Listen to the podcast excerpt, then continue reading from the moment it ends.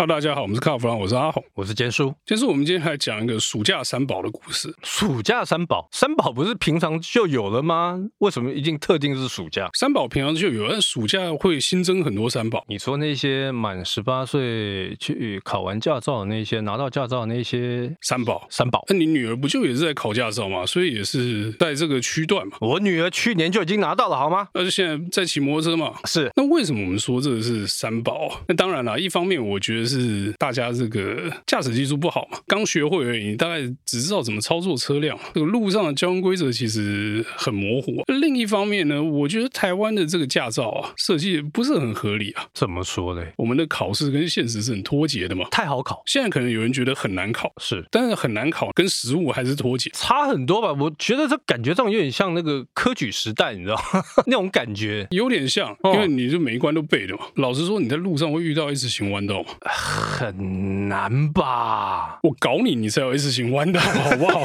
我们这个考驾照这个部分先搁着啊。我们现在讲这个网友之间流传的故事啊，珍惜生命，远离三宝。但是另外一个版本是珍惜生命，远离 iRent。么？大家都觉得说，哎，珍惜生命干 iRent 屁事啊？是啊，iRent 就那种共享的东西而已啊。所以珍惜生命，远离 WeMo。OK，WeMo 也是共享。对，那也是共享啊。好，为什么会有这样的说法？哦，我们这个就用 iRent 长官们自己的说法来打脸他们，而不是打脸他们，来解释这个现象。你记得我们上次去跟 iRent 长官聊天的时候，他们说什么？他说我们这个啊，就是为了让大家能享受汽车的便利嘛。那你记得他有讲到一个很关键的事情，就是你买不起汽车的时候，你来租 iRent，你可以享受一下汽车的便利。开 Yaris 好开，那你之后可能会想买我们家 Yaris 啊，合理。对，这是他的说法。我也觉得合理啊，听起来很棒啊。我让你享受汽车的便利，那你之后就会想买嘛。那如果他不买的话，至少他不用有那么大的负担，为了要买车付那么多钱嘛。对，这个很正向，很正向。但实物上变得很负面，真的很好笑。为什么？谁没有车去？租车呢？我刚考驾照，家里还没有车给我开的时候，嗯，哎，我有驾照，我现在可以租 iRent 嘞，然后就带着女朋友。带着朋友去租车开车，对啊，哎，暑假嘛，去南部游个泳嘛，是出去玩嘛。那这时候问题就来了，这些人对车其实就是刚考了驾照，开起车来特别恐怖嘛。而且他对于道路的状况、交通的状况，他是陌生的。对，所以你会看到很多很奇妙的动作，譬如说在中间车道停下来，我接下来左转右转不知道，从外线左转，从内线右转之类的，那很恐怖哎。那这个一方面是不熟悉车辆、不熟悉道路，另一方面也有可能是导航反应太慢。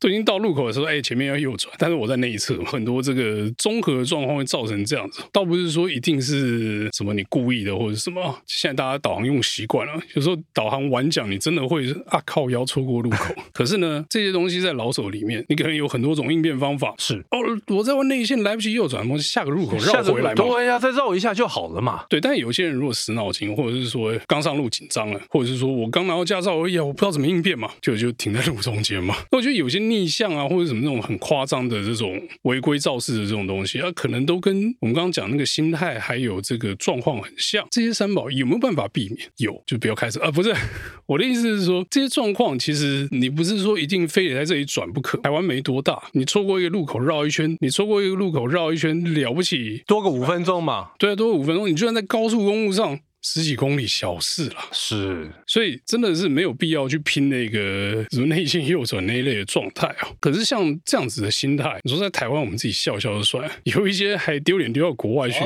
哎、哦，我想起来了，前一阵好像在澳洲还纽西兰的事情嘛，对不对？好几年前的那个什么好几年前是今年的事情啊？那是今年的事情啊，就是度蜜月去纽西兰自驾嘛，连续违规嘛，然后这个圆环不会用，但是我觉得圆环不会用倒是没有办法讲它太多了。台湾圆环很少。其实我应该这么说，台湾还是有圆环，但是呢，我也常常看到很多人不会用圆环，那这个我们就撇开不说了。台湾还有圆环都假的，好不好？啊，你看仁爱路那个圆环，你在国外你有看过圆环旁边装红绿灯的吗？没有。对啊，所以那个其实仁爱圆环也是已经失效，那只剩装饰的功能。圆环其实有点可怕，因为我觉得在台湾你遇不到那个东西，你去国外你一定不知道怎么用啊。我记得我第一次出国试车，我就说，哎，圆环的时候怎么办？我就问了那个车厂长官，长官跟我说，那你就看右边，让右边的车就干靠北。那长官左右。不分，我们在左家，在德国，是原来是要左边有车过来的时候，你要先让左边车开过去。可是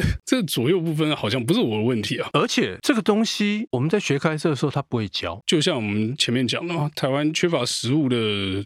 状况，所以你根本就不会记得你圆环让哪边嘛。你在国外遇到的时候就哎，对，那丢脸都要国外去呢，可能也不止这一桩啊。之前大家不是都很爱去日本自驾，驾照我承认啊，又近嘛。你如果去什么北海道，或者是去比较乡下的地方，有车开总是比较方便。问题是就发生了一些事情，左驾右驾，日本是右驾，而且常常逆向，逆向是一回事，造成事故。是比较可怕的，因为在日本你会觉得说，哎呀，好像大家都很有礼貌，大家都让嘛，确实啊，车都让行人嘛，车辆也会互相让。但你一个外来的家伙，人家不会注意到你是外国人，开车的时候谁会注意到车上是外国人？那你如果不遵守，不能说不遵守交通规则，应该说不能融入当地的交通的那个隐藏性的那个让法的话，你就很容易造成意外啊。就像我记得之前有听过一个故事，就是说在日本撞到过马路的老太太，人家撞死，赔死了，这个这赔死了，这一定赔得很惨。为什么他会走出来？他认定你汽车在路口。一定会让他嘛？那确实啊，我们在日本走路的时候，车确实都会让啊。那我们刚刚讲那个撞死老太太赔死，这是比较严重的案例哦。行人觉得你一定会让他，在日本的时候，但是你觉得行人会停在路边等你过，所以这就变成说是两边的对交通的概念是有冲突的。像台湾最近也是在推礼让行人嘛，对不对？礼让行人，我们上次也讲了一集嘛，我们就看看要花多少多少的事故的代价来把这个事情练成哦。因为我觉得这个不是一两条法则就可以搞定的事情啊。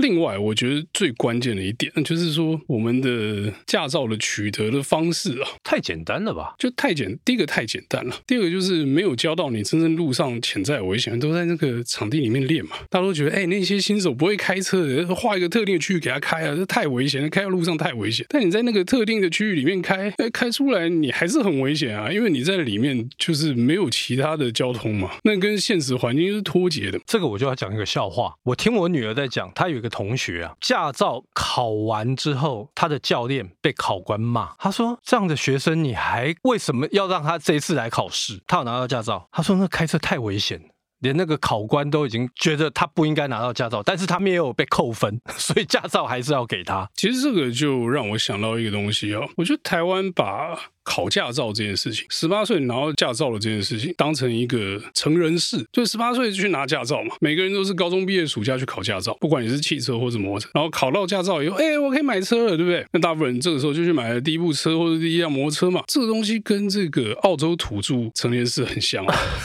你知道这个高空弹跳也是成人式吗？是，就是十八岁你就树藤绑一绑从瀑布上丢下去嘛。它让你觉得说，哎。对，这就是我十八岁要做的事情。可是呢，这件事情不是一个仪式，它跟你之后的这个生活是有关，也影响到其他人的生活跟交通安全的。所以我觉得这件事情哦，大家在概念上可能要稍微改一下。而且我觉得大家要去珍惜那张驾照。你知道，在日本，大家很珍惜那张驾照，因为是得来不易。可是，在台湾是因为太简单。所以大家会觉得理所当然。那刚刚阿红讲的那个，像这个成年礼，对，我碰到很多很年轻的小朋友，他们觉得说，哎，我十八岁了，我要去考驾照，我终于可以考驾照了。那我说，那你要开车吗？啊，对对对，我要开车。我说，那你爸会让你开车吗？呃。不会，因为他说他爸会觉得他是危险驾驶，然后就去租艾瑞。对，他就跑去租艾瑞，争取生命，远离艾瑞。真的，对，我觉得问题不在艾瑞，其实问题是在于使用者的心态。你说要真的靠这个什么法规改革吗？我觉得这没有用，因为这是心态问题。十八岁考驾照变成说必备的一件事情，然后又是一个青少年那种热血的那种冲动的状态去做这件事情，我觉得这不妥。看像美国，他是很多人在讲说，哎，美国十六岁考驾照，错。美国是十六岁拿学习驾照，他真正要考驾照，拍谁？他也要等，然后另外一个是美国，他没有那种制式的封闭场地考试，他就是直接实战经验，就直接在路上开。封闭场地这件事情到底是谁想出来？这招原本我觉得应该利益良好了，但是你考我停车干嘛？所以你考我这个 S 型，通过一个 S 型这个干嘛？这其实跟实物这个落差很远。对，现在如果有人盖出一条 S 型的路叫你过的话，你应该把他骂到翻掉吧？对不对？好，那我们今天这里有关于珍惜生命、远离三宝的故事嗯，就到这边。先告一段落，因为再下去，监叔大又要骂人了。谢谢大家收听，谢谢。